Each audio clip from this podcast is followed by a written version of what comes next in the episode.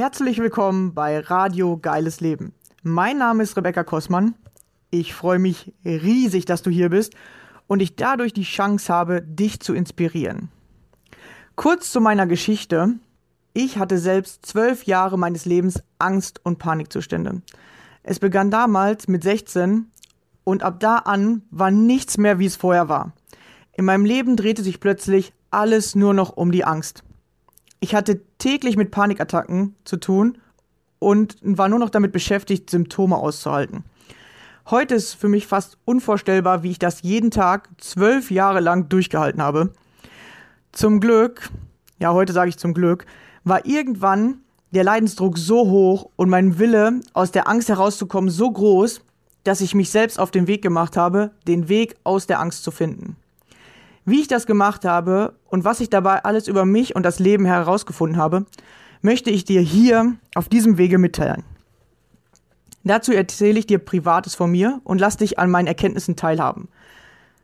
Stelle dir ab und zu ein Buch vor, das mir weitergeholfen hat und außerdem lade ich gerne Gäste ein, um zu erfahren, wie ihr geiles Leben aussieht. Welche Ängste haben Sie auf Ihrem Weg kennengelernt? Wie haben Sie diese überwunden oder welche Herausforderungen stellen sich genau jetzt gerade in diesem Augenblick in Ihrem Leben? Wenn auch du mein Gast sein möchtest, dann melde dich gerne bei mir. Ich finde es immer mega interessant herauszufinden, was sind die Geschichten anderer Menschen und vor allem, wie gehst du mit deiner Angst um? Jeder Mensch hat seine ganz eigene Vorstellung von einem geilen Leben. Ich glaube, dass jeder Mensch ein geiles Leben verdient hat. Das Einzige, was uns daran hindert bzw. uns davon abhält, sind unsere eigenen Ängste und Mauern in unserem Kopf. Deswegen habe ich es mir zur Aufgabe gemacht, Menschen beizubringen, wie sie ihre Ängste nutzen können, um durch sie zu wachsen, anstatt sich von ihnen klein zu halten und sich damit ihre Wünsche gar nicht erfüllen können. Lass mir gerne am Ende dieser Folge einen Kommentar da. Ich freue mich immer über Feedback, deine Gedanken zu dem Thema oder Fragen, die ich in den nächsten Folgen beantworten darf. Schön, dass du hier bist und dich von mir inspirieren lassen möchtest. Viel Spaß dabei. Los geht's. Hey, yeah, yeah. Don't forget to leave. Don't forget to leave your life. Hallo und herzlich willkommen zur nächsten Folge. Und heute habe ich wieder einen Gast bei mir, die liebe Carmen. Hallo Carmen. Hallo liebe Rebecca. Schön, dass ich hier sein darf. Ja, schön, dass du hier bist. Ja, und heute geht es so ein bisschen um das Thema Burnout, habe ich eben schon rausgehört. Und ja, wir sind mal gespannt. Stell dich gerne vor, wie alt bist du? Was ist in deinem Leben passiert? Wie bist du da hingekommen? Ui, also ich bin äh, ja 50, bin Baujahr 70, werde dieses Jahr 51. Ich kann selber fast nicht glauben, weil so alt fühle ich mich überhaupt nicht. Ähm, manchmal wie 30 und ganz, ganz selten mal wie 80, aber nicht wie 50. okay. ähm, ja, ich äh, bin Expertin im Gebiet auf Burnout-Prävention und Resilienztraining. Das Ganze ist ähm, in meinem Leben tatsächlich gewachsen. Ähm, ich hatte selber in meinem Leben zwei Burnouts durchleben dürfen oder auch müssen. Ähm, beide in sehr, sehr unterschiedlicher Form. Und ähm, habe dann parallel auch noch erlebt, wie mein damaliger Ehemann einen Burnout hatte mit Tagesklinikaufenthalt etc., Dreivierteljahr. Also ich kenne quasi beide Seiten, ja, die Betroffenen, die Selbstbetroffenen, also die Patienten in dem Fall und dann eben auch nochmal die als Familienangehörige. Und ähm, es ist auf beiden Seiten sehr, sehr anstrengend und wirklich alles andere als rosarot. Das muss man einfach dazu sagen. Und ähm, Dadurch habe ich halt ähm, in meinem Leben sehr viel auch mit Persönlichkeitsentwicklung gearbeitet. Ich hatte dann beim zweiten Burnout Gott sei Dank einen super, super Mentor und auch später auch einen Arzt noch mit an meiner Seite, der mich da ähm, sehr aufgefangen hat und mir da tatsächlich auch den Weg in meine persönliche Freiheit nochmal geebnet hat, nachdem ich davor von einem Arzt mit behandelt wurde. Und diese Geschichte habe ich noch nicht so oft erzählt, eigentlich nur in meinem privaten Umfeld, der mich ähm, falsch diagnostiziert hatte und ähm, mich dann mit diversen Medikamenten vollgepumpt hat, dass ich irgendwann wirklich auf dem Feld stand mit meinen Hunden und nicht mehr wusste, wo ich war. Ich okay. musste dann wirklich meinen Mann anrufen und sagen, kannst du mich bitte abholen? Und dann sagt, fragte der mich, wo bist du denn? Dann sage ich, ich weiß es nicht. Ah, also sogar mit Gedächtnisverlust dann oder ich mit war wirklich, also es war nicht weit von uns zu Hause weg, das wusste er. Und der wusste auch immer, wo ich spazieren gehe. Also der hatte Gott sei Dank nicht weit zu fahren und hat mich dann da wirklich auf dem Acker eingesammelt, wie ein Haufen Elend. Und ähm, der hatte mich dann äh, zu seinem früheren Arzt einen Termin vereinbart und hat gesagt, also meine Frau, die ist jetzt echt kurz vorm Durchdrehen. Und dann hatte ich abends dort einen Notfalltermin, ich glaube um 18 Uhr. Das Wartezimmer war voll. Und ich bin dann da reinmarschiert und bin um 20 Uhr raus und die Leute saßen immer noch im Wartezimmer. Also der hat sich wirklich Zeit genommen. Und ähm, dann kam halt raus, dass dieser andere Arzt mich wirklich komplett ausgenockt hat, im wahrsten Sinne des Wortes, mit Medikamenten, die ähm, auf dem Schwarzmarkt viel Geld einbringen würden, um das jetzt mal vorsichtig zu formulieren. Und dann musste ich erstmal auf Tablettenentzug, ne? Drei Monate. Okay. Ja, ist voll mit, krass, was, was wirklich alles passieren kann, ne? Mit, mit ähm, ich sag's jetzt mal, wie so ein Methadon-Ersatz. Ne? Also die, das ja. gaukelt dem Körper die gleiche Wirkungsweise vor, aber es ist es halt eben nicht. Und der hat mir wirklich mein Leben gerettet, dieser Arzt, ja. Und hat aber auch diesen anderen tatsächlich vor der Ärztekammer angeklagt. Also der ist dann nicht mit blauem Auge davon gekommen. Und es kam wohl auch raus, dass der öfter schon Fehldiagnosen gemacht hatte und auch ähm, seine Patientin als ähm, Versuchskaninchen mit ähm, diversen Pharmazeutika vollgepumpt hat, die man damals noch, im Gegensatz zu heute, heute dürfen ja die Pharmareferenten ganz wenig nur noch abgeben, aber damals sind die ja quasi wirklich mit Kartons in die Praxen reingelaufen. Das, waren, das wusste jeder. Und so wurden natürlich dann auch die Medikamente entsprechend verteilt. Und ähm, das war ein Tag in meinem Leben von zwei, dreien, die ich wirklich nicht noch einmal erleben möchte.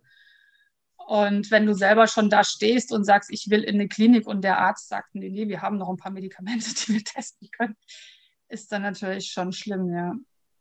Also es war so ein Tag auch aus meinem Leben, der eher unschön war. Und ja, zeigt auf jeden Fall, dass man nicht allen blind vertrauen sollte, ne? auch wenn es Ärzte sind. Man muss trotzdem mhm. immer auch bei sich noch ein bisschen mitentscheiden oder gucken, äh, ist jetzt gerade das ja, ich meine, in dem Moment, wo sich der Hausarzt zu einem Spezialisten überweist, weil der Hausarzt schon nicht mehr weiter weiß, was ja gut war. Und wenn der Hausarzt sagt, diesem Arzt vertraut er, vertraue ich natürlich erstmal auch meinem Hausarzt, weil, ne, mache ich auch heute noch. Also wenn, also ich bin lange nicht mehr dort, also ich bin mittlerweile oft umgezogen und lebe auch nicht mehr in der Region, wo das damals war. Und ähm, selbst wenn meine Hausärztin mir heute irgendwas empfehlen würde oder einen Arzt empfehlen würde, dann, dann vertraue ich auch erstmal darauf. Bild mir aber natürlich, wenn ich vor Ort bin, auch dann anders eine Meinung. Aber heute bin ich gesund. Damals war ich einfach nur froh, dass mir jemand geholfen hat. Und ja. dass dieser Mensch, ich sage jetzt mal, einfach eine Behandlung einleitet, die meinem Krankheitsbild nicht entsprach, kann ich ja nicht wissen das kam ja erst sukzessive raus. Und ich sagte dann immer, und immer ging es mir schlechter, ja, dann nehmen sie noch eine halbe mehr davon und noch eine halbe mehr davon. Und ich bin Auto gefahren und ich hätte fast ein Kind überfahren. Ähm, also ich hätte mit diesen Tabletten niemals ans Steuer gedurft. Niemals. Hm, okay, ja. Weil die so wie ein bisschen so wie äh, Alkohol gewirkt haben oder wie, dass man zeitverzögert ja, ist oder man hat nicht mehr alles wahrgenommen, oder? Ich war wirklich weggebeamt. Also das sind okay. Medikamente, die bekommen wirklich Menschen, die weiß ich nicht, wie soll ich das sagen? Also man kann es fast so vergleichen mit Art von der Stärke her wie Morphium. Es war kein Morphium, aber so von der Wirkungsweise her, von der, vom Grad der, der Stärke des Medikamentes. Ich möchte jetzt auch das Medikament nicht benennen. Ja. Ähm, aber ähm, das war Horror. Und wenn ich damals meine, meine Tiere nicht gehabt hätte, ich hatte damals Pferde und Hunde, Gott sei Dank, die begleiten mich auch schon ziemlich lange in meinem Leben, ähm, wüsste ich nicht, ob ich noch hier sitze. Ja. Also das war schon krass, ja. Das war so der zweite schlimmste Tag in meinem Leben. ja, und, und wie alt warst du da so ungefähr?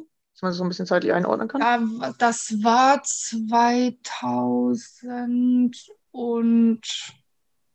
2006, 5, 6 so rum in diesem Dreh. Okay. Das ist eigentlich noch gar nicht so lange her. für mich gefühlt eine Ewigkeit. Jahre, ja. Für mich wirklich gefühlt eine Ewigkeit. Und was mir auch sehr, sehr viel geholfen hat, ist durch diesen zweiten Arzt oder den, durch den Arzt von meinem damaligen Mann, ähm, dass der mich eben auch mental so aufgebaut hat und mich zu einem Mentor geschickt hat, also kein Psychologe. Das äh, mhm. hatte ich mal versucht, aber da kam ich nicht mit klar oder mit dieser Person zumindest mal nicht klar. Und der hat mir halt damals jemanden empfohlen, wo man dann auch sagt, okay, diesem Arzt vertraue ich wirklich. Und dann ging es natürlich an, an, an Mindset-Arbeit, ja, und wie warst du vorher? Und dann hat man natürlich auch die Leute um, im Umfeld gefragt, ja, wie kennt ihr die Carmen denn von früher ja so, ne, tough geradeaus und ähm, die kriegst du in keine Schublade gepresst, wenn die nicht will. Und ich war ganz anders. Das, war, das waren Welten. Also Leute, die mich aus der Zeit noch kennen und wenn die mich heute noch mal erleben, die sagen, also kann man nicht vergleichen. Das ist, wenn, wenn du Äpfel mit Birnen vergleichst. Das geht gar nicht. Ah, okay. Und, und, und, da hast du dann natürlich, ähm, ja, dann ging es an Mindset-Arbeit und dann wird dir erstmal ganz vieles klar, was du gar nicht so willst, dass es klar wird, weil das sind natürlich auch wieder so Themen, die dich beschäftigt haben oder wo du merkst, okay, da hast du dich klein machen lassen, aber warum? Früher warst du doch nicht so. Was war so der Ursprung? Und da geht es natürlich auch viel in diese, diese Glaubenssatzbearbeitung und ähm, das war ein langer Prozess. Das war ein langer Prozess und ähm, ich habe dann ja auch gearbeitet. Also ich war jetzt nicht irgendwie äh, ewig zu Hause oder irgendwas. Ähm, eine Zeit lang natürlich schon, weil es ging nicht, konnte gar nichts machen.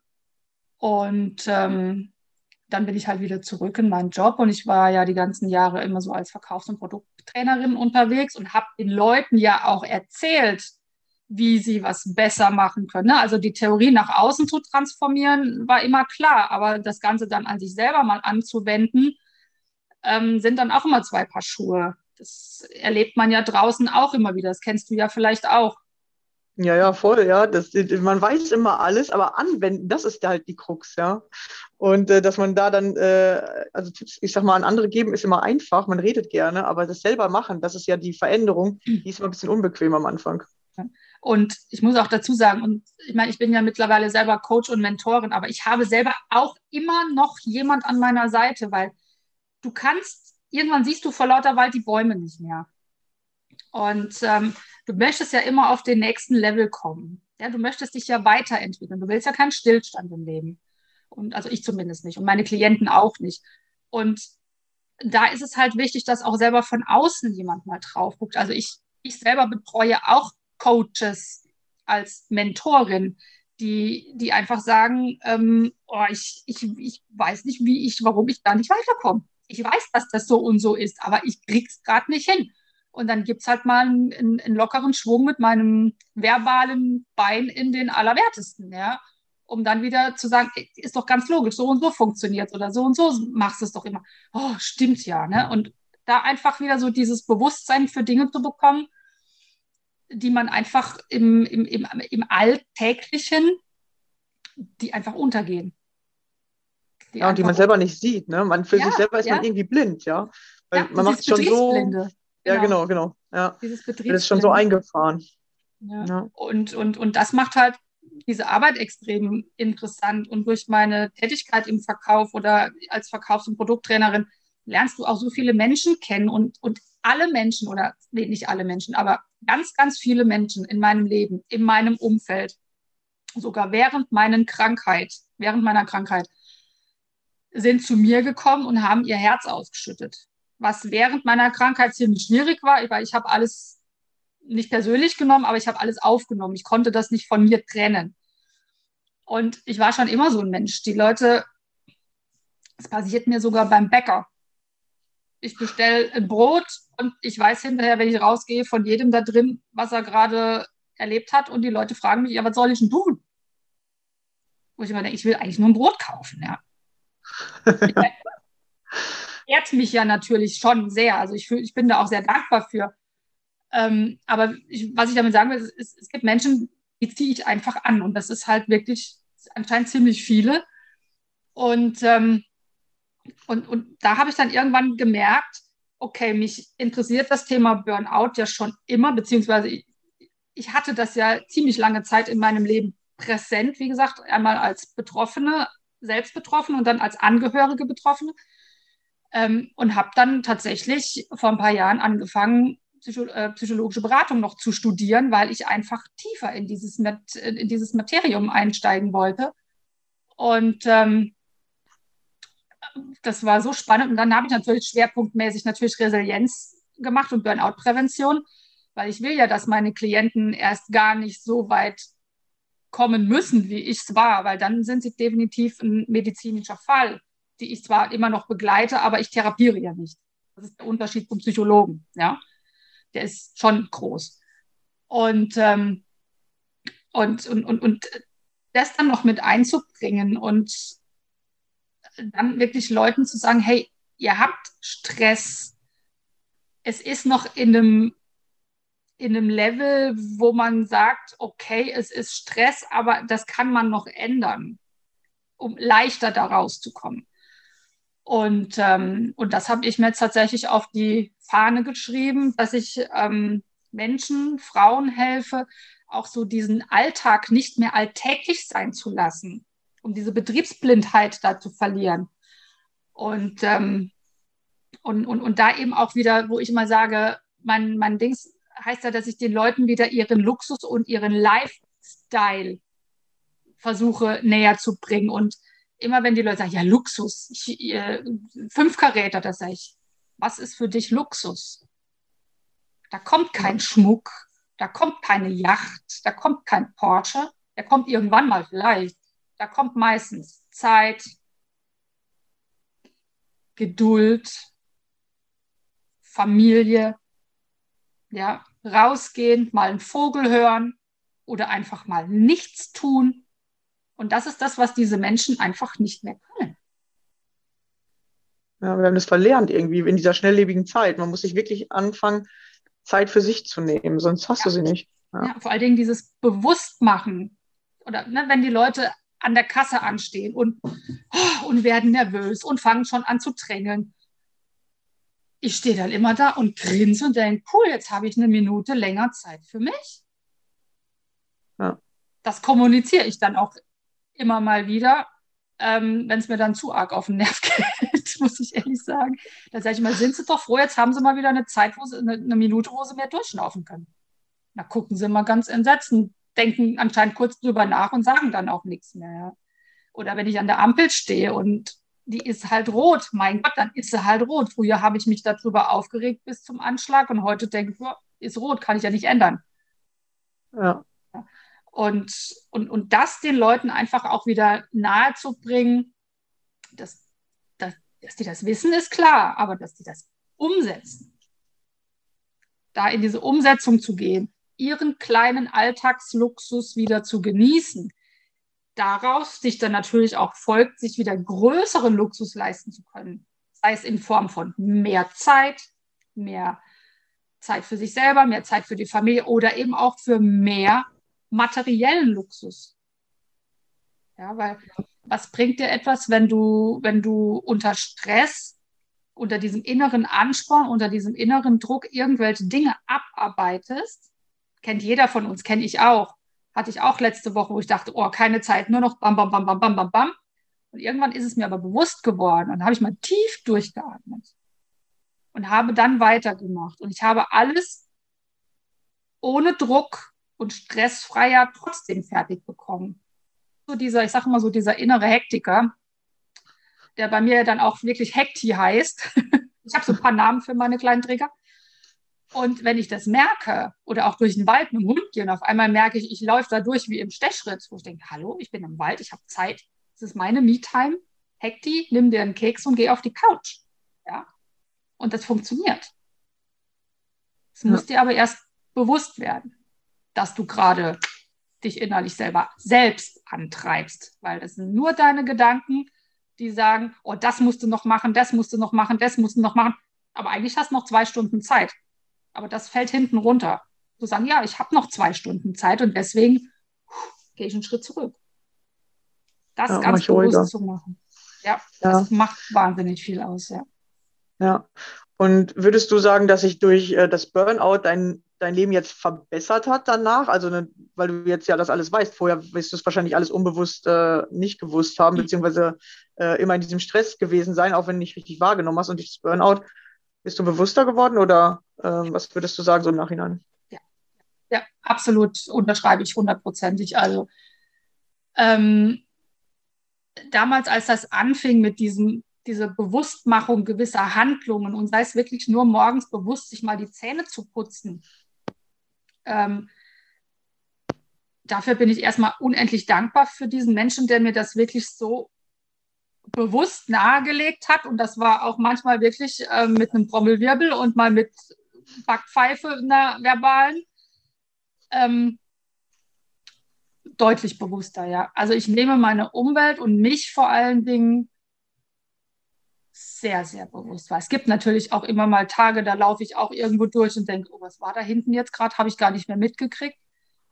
Aber mein Leben hat sich dadurch schon drastisch verändert. Also ich achte sehr, sehr mehr oder viel besser auf Dinge, die ich tue. Und für mich ist auch mittlerweile so ein Lebensmotto geworden, eben mich nicht mehr antreiben zu lassen, sondern zu sagen, hey, die Welt dreht sich weiter. Selbst wenn ich heute hier umfalle, die Welt dreht sich weiter. Ob ja. das Toastbrot da hinten verschimmelt oder ob da draußen im Garten gemäht wird, egal, die Erde dreht sich weiter. Und das nimmt ja. mir jetzt persönlich auch immer so diesen Druck raus. wenn ich irgendwo fünf Minuten zu spät komme, was ich hasse, ja, ich hasse zu spät kommen, aber wenn ich fünf Minuten zu spät dran bin, dann ist es so. Und wenn es später wird, gibt es ein Telefon, dann ruft man an oder schreibt, je nachdem, wie auch immer es, es ist nicht so schlimm, dass man da draußen ein, ein, ein Riesendrama machen muss, weil das Drama funktioniert, entsteht nur hier oben. Das Drama entsteht nur in unserem Kopf. Ja, das glaube ich auch, weil wir Angst vor Strafen haben oder irgendwie was falsch zu machen. Wir müssen wieder mehr lernen, dass Fehler uns nichts tun oder dass dieses Gefühl, wenn man mal was falsch gemacht hat oder mal zu spät gekommen ist, dass einem halt nicht umbringt oder wehtut. Deswegen sind wir alle in dieser Hektik, weil wir Angst vor diesen schlechten Gefühlen irgendwie haben. Wir wollen alle uns immer den ganzen Tag gut fühlen. Aber wenn du mal zu spät kommst und das halt als schlecht einstufst, dann fühlst du dich halt schlecht. Wenn du aber sagst, ja, okay, passiert halt mal, fühlt sich halt sofort besser. Ist wieder nur deine äh, Einstellung dazu. Ja. Und das eben interessant gesagt, dass äh, man mit dem Zähneputzen anfangen kann und so. Und das ist wirklich so mit so kleinen Aufgaben anfangen. Man denkt irgendwie, man muss jetzt die Welt verändern oder so. Aber es geht wirklich um solche kleinen Sachen, dass man mit sowas anfängt. Das habe ich damals auch gemacht. Man vergisst das immer so ein bisschen, weil bei mir waren ja die Ängste der Hauptteil. Ähm, aber das ist wirklich, ich habe auch mit so kleinen Sachen angefangen. Ich habe jetzt zwar nicht beim Zähneputzen angefangen, aber ich habe angefangen, zum Beispiel einfach mal andersrum im Bett zu schlafen, um mal was Neues und sich daran zu gewöhnen, wie funktioniert das oder wie fühlt sich das dann an. Oder sich bewusster auch anzuziehen oder wirklich ähm, so Kleinigkeiten einfach mal wieder bewusst zu machen. Und beim Zähneputzen geht es ja gut, dass man dann sagt, ah, ich mache das nicht nur eine Minute, sondern ich mache das jetzt mal bewusst drei Minuten. Ja, oder beim Essen, ich esse jetzt bewusst gesund oder Salat, dass man, dass man halt wirklich bewusst die Dinge tut und das gibt die Veränderung. Nicht, weil du jetzt irgendwie tausend andere Sachen machst oder weil du ganz viele neue Sachen machst, sondern langsamer, in Ruhe und bei dem, was du machst, eine andere Einstellung bekommst. So, das war meins, so, wo ich gemerkt habe, boah, ja. das verändert richtig viel. Genau. Und das sind genau diese kleinen Stellschräubchen. Und wenn du mal anfängst, ähm, zum Beispiel, du hast irgendwas auf dem Teller, ja, sagen wir mal irgendwie in, in Mittagessen, egal was es jetzt ist, aber es sind ja immer mehrere Komponenten auf dem Teller. Einfach mal zu sagen, ich esse jetzt mal ganz bewusst jede Komponente alleine, also einzeln, und du schließt beim Kauen den Mund, äh, die, oh, den Mund, die, die Augen und, und schmeckst einfach nur mal und riechst einfach nur mal das sind Sekunden. Und dann nimmst du das nächste.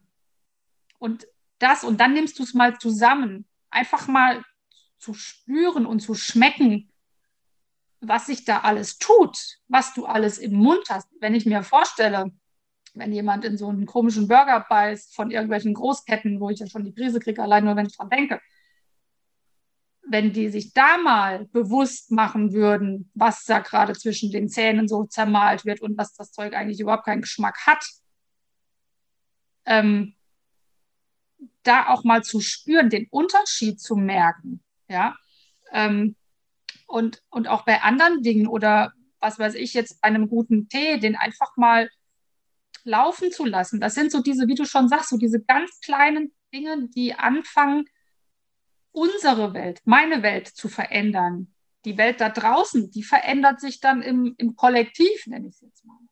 Ich kann eine Welt erst anfangen zu verändern, wenn ich meine Welt verändere. Und zwar in meiner Realität. Und da fängt das halt schon an. Und gerade mit Ängsten, Angst ist ja auch im Kopf. Angst ist ein Gedanke. Und wenn du sagst, nehmen wir mal irgendwelche Spinnen oder kleine Tiere, ja, ich hatte früher auch so Spinnen, so uh, Panik, ja, oder Schlangen. Da kriege ich die Krise, allein schon nur beim Gedanken. Jetzt im Wald hier und da sehe ich immer so eine Ringelnatter.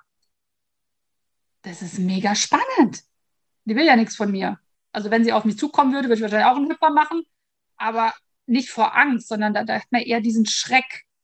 Ja, das ist ja so diese Urangst. Ja, der Säbelzahntiger kommt und dann jetzt Adrenalin hoch. Ist ja auch gut so in gewissen Situationen. Aber unser Körper suggeriert uns das halt immer noch seit Tausenden von Jahren, aber es gibt halt keine Säbelzahntiger mehr.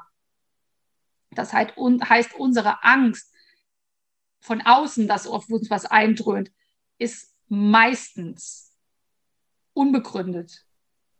Also dieses wirkliche Angstgefühl.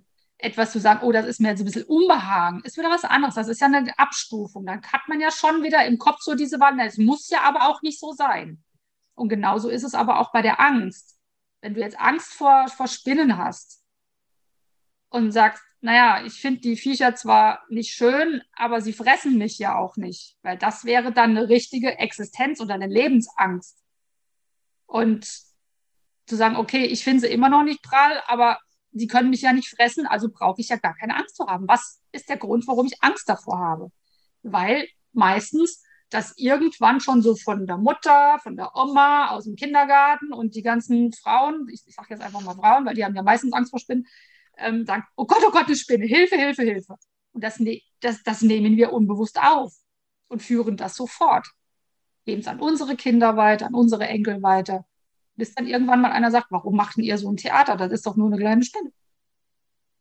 Ja, die, Angst die Ängste sind davor, übernommen, ja. Die Angst davor hat, dass wir sie wahrscheinlich totschlagen. Die hat Lebensängste. Wir ja. nicht. Ja, und wenn man sich das mal bewusst macht und immer wieder mal so vor Augen führt, in jeglicher Situation, wo so dieses, diese Angstgedanke hochkommt, der dann natürlich auch zu einem Gefühl wird. Ähm, und ich sage auch immer, Gedanken lenken unser Handeln. Denke ich positiv, kann ich nicht weinen. Versuch mal zu lächeln und traurig zu sein. Das ist auch immer so eine Aufgabe, die ich meinen Klienten gebe. Sag ich, geh mal lächelnd spazieren an einem Tag, wo es dir gefühlt nicht gut geht. Habe ich auch gemacht, jahrelang. Ich bin grinsend durch die Gegend gelaufen. Irgendwann habe ich gedacht, wenn mich einer sieht, die denkt, die hat eine an der Klatsche. Aber du wirst merken, nach mindestens oder nach frühestens zehn Minuten oder spätestens nach zehn Minuten ist dein Lächeln so integriert, dass deine Laune besser wird. Weil du kannst nicht schlecht gelaunt sein und lächeln. Dir kann es nicht schlecht gehen und lächeln. Ja, man kann auch nicht so gut nach unten gucken und dann was Positives sagen. Deswegen muss man mal ein bisschen höher gucken. Weil die meisten Menschen gucken nach unten, wenn die traurig sind. So. Ja, genau. Da sind halt, dann noch diese, diese, diese körperlichen Signale, die dir das geben. Und wenn du dann wirklich durch den Wald läufst, ich mache das heute noch, wenn ich einen Tag habe, wo ich morgens denke, boah, ja, also wir sind alles Menschen, wir sind keine Roboter. Und dann merke ich im Wald und denke ich immer, boah, und dann setze ich mir mein Grinsen auf und denke, irgendwann kriegst du einen Krampf da rein und irgendwann musst du selber über dich lachen und dann ist es gut. Und das ja. sind so diese kleinen Dinge, sich etwas bewusst zu machen und je nachdem, wenn es halt nicht so diese positive Emotionen sind, zu switchen. Du hast immer diesen Mindshift. Du kannst jederzeit den Knopf drehen. Das liegt in deinem, in deiner Macht. Die Frage ist nur, lässt dein Verstand oder dein Ego es zu oder sagt er lieber, oh nee, lass ich mal weiter an meinen, meinen Fädchen zappeln, weil so wie die da jetzt gerade drauf ist, finde ich das cool. Ja, aber du hast ja. immer die Chance, das zu machen, ja.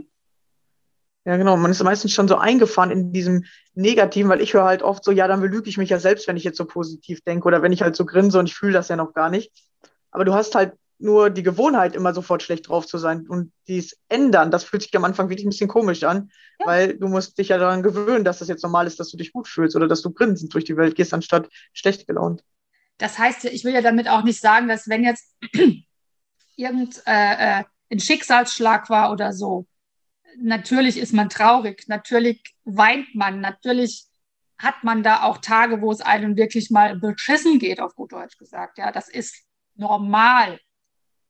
Was ich meine, ist halt aber auch einfach der Moment, wenn du morgens aus dem Bett aufsteigst und denkst, boah, hab ich heute eine Kacklaune, ja, oder mein Chef, der war heute wieder sowas von ätzend zu mir und du das aufsaugst und nicht mehr loslassen kannst und dich selber so runterziehst in diesem, in dieser Spirale, zu sagen, hey, warum?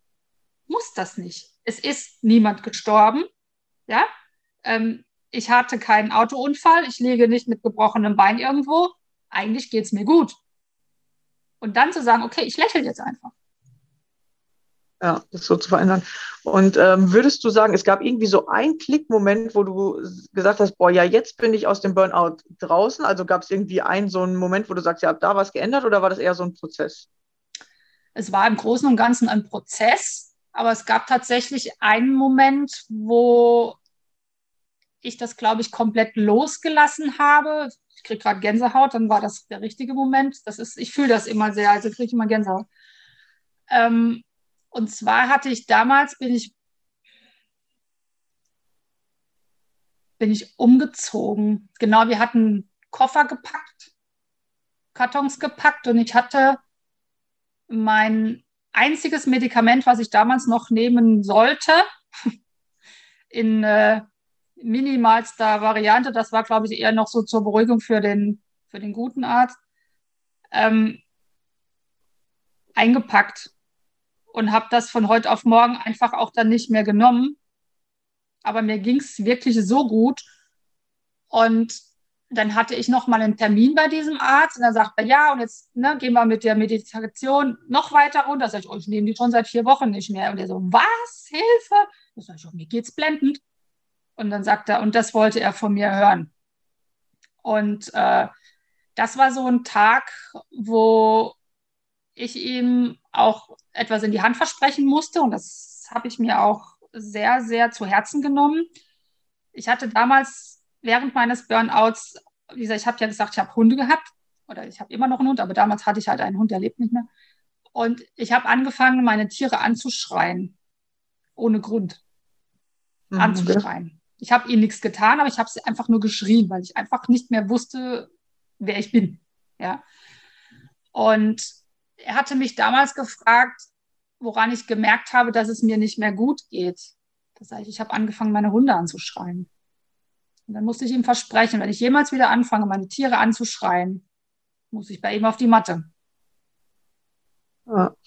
Und das war so der Punkt, wo ich sage, okay, jetzt ist alles gut, weil, und das ist mir auch nie wieder passiert. Also von daher gesehen, ähm, war das schon von ihm sehr, sehr gut gemacht, aber es war auch für mich so ein Commitment. Und dieses Commitment hat sich tatsächlich innerhalb von einer Sekunde zu mir oder in mir verinnerlicht. Das war quasi so ein, ein Glaubenssatz, der sich absolut in meine Festplatte da oben eingebrannt hat. Und das war der Tag, wo ich dann wirklich wieder mit Lebensfreude mit bewusster Lebensfreude durch die Welt gegangen bin. Und seitdem habe ich diesen Arzt nie wieder gesehen. Also das ist schon sehr gut. Ich hoffe, es geht ihm immer noch gut, weil das war wirklich meine Rettung. Und das war so ein, so ein, so ein, so ein, so ein Hell-Yes-Tag. Ja. Und dann ja. fing mein neues Leben quasi bewusst an, ähm, sich auch ganz extrem nach außen zu ändern. Wie gesagt, wir sind dann in die Schweiz gezogen ähm, ja, ganz anders ähm, Leben aufgebaut und es kam so viel von außen dann auch dazu. Hätte ich, hätten wir damals nie geglaubt, dass sowas möglich ist. Ja. Ja, das ist interessant. Also das Ganze ist ja so ein Prozess, aber es gibt in diesem Prozess so wirklich so Tage oder Sekunden, die auf einmal eine richtige Veränderung hervorbringen. Also das habe ich auch gemerkt. Man muss anfangen, in die Richtung zu arbeiten. Man denkt, ey, warum klappt das alles bei mir nicht oder warum geht das nicht? Aber auf einmal, irgendwann kommt dieser Moment und man weiß nie, wer den auslöst oder ob man den vielleicht sogar selber hat. Und dann verändert sich auf einmal komplett alles oder man hat das Gefühl, jetzt habe ich es gecheckt oder jetzt ist es wirklich gelandet so bei mir. Ja, ja, vor allen Dingen, das ist dann wirklich wie wenn sich ein Schalter da oben umlegt. Und, ja. Und diesen Schalter zu finden mit meinen Klienten zusammen zum Beispiel, das macht mir persönlich, das gibt mir alles. Also das ist wirklich meine Lebensaufgabe, sage ich jetzt mal, mein Herzensprojekt. Und ich habe ja auch dann noch ähm, irgendwann mal noch eine Ausbildung gemacht im, im Human Design, das auch in mein Coaching mit einfließt. Und das ist natürlich für meine Klienten noch so mega wertvoll. Und es ist immer wieder so schön zu sehen, ähm, wie die auf einmal aufblühen und sagen, was? Und das sieht man da und oh, das stimmt und oh Gott, oh Gott und, und da bin ich so und so und wo ich sage, ja, aber da können wir ansetzen zu deinem Thema. Ja, und das, das ist halt mega, mega spannend. Und ich bin auch jemand, ich, ich will immer noch dazulernen und ich bin auch jemand, der sich immer weiterbildet. Und bei mir ist das Thema Aus-, Weiter-, Fortbildung, ich glaube, noch lange nicht abgeschlossen. Also dafür bin ich einfach so breit gefächert interessiert auch. Und es fließt halt alles auch in meinen Job mit ein. Egal wie, also privat, im Beruf, in mein ganzes Leben eigentlich, ja. Ja, ja, vor allem die eigene Entwicklung, die kann man ja eh nicht außen vor lassen. Man, wenn man sich weiterentwickelt, geht es auf alle Bereiche im Leben. Man, äh, man entwickelt sich ja immer weiter. Also das geht dir ja mit Sicherheit genauso. Ja, dann hast du da ein, ein Thema, wo du denkst, oh, das ist cool. Ich habe jetzt vor, vor vier, jetzt haben wir Juni, Mai, April, Mai, ja, sechs Wochen ungefähr, sechs, acht Wochen, habe ich ähm, über Nacht auch so eine Art äh, Donnerstalk aus dem Boden gestampft. Da hatte ich auch einen Call mit, mit meiner Mentorin und irgendwie schrieb ich mir das auf einen Zettel. Keine Ahnung, wie mir dieser Name in den Kopf gekommen ist, aber ich habe einen Zettel da liegen gehabt, habe mir das aufgeschrieben und im Anschluss an unseren Call, was hast du denn da wieder raufgekritzelt? Weil ich kriege das ja nicht mit. Ich schreibe dann einfach immer nur so ein paar Sachen, die mir in den Kopf kommen, auf den Zettel. Ja, nachts um zwölf hatte ich dann quasi alles soweit fertig und habe zwei Wochen später gestartet. Also das ist, äh, und so habe ich jetzt jeden Donnerstag ein Live äh, auf Facebook. Das ist, äh, gucken, wo es hinläuft. Ich habe keine Ahnung, aber macht mega Spaß. Ja, cool. Ja, dann kann man dich wahrscheinlich auch äh, followern oder folgen auf Facebook, oder? Sehr, sehr gerne. Facebook, Instagram, LinkedIn, bin ich überall. Perfekt. Ich werde alles unten runter verlinken, damit ihr der Kampf folgen könnt. Vor allem, wenn ihr mit Burnout zu kämpfen habt, dann ist sie wahrscheinlich der richtige Coach für euch. Ähm, ja, vielen, vielen Dank. Schön, dass du hier warst und uns so viele Tipps gegeben hast, was man alles machen kann, beziehungsweise mit den kleinen Dingen ja anfangen muss. Sehr, sehr gerne. Sehr gerne. Hat mir sehr viel Spaß gemacht. Ja, schön, dass du hier warst. Und vielen, vielen Dank fürs Zuhören. Schön, dass ihr wieder dabei wart. Ich äh, wünsche euch noch einen schönen Tag. Bis dann. Ciao. Ciao.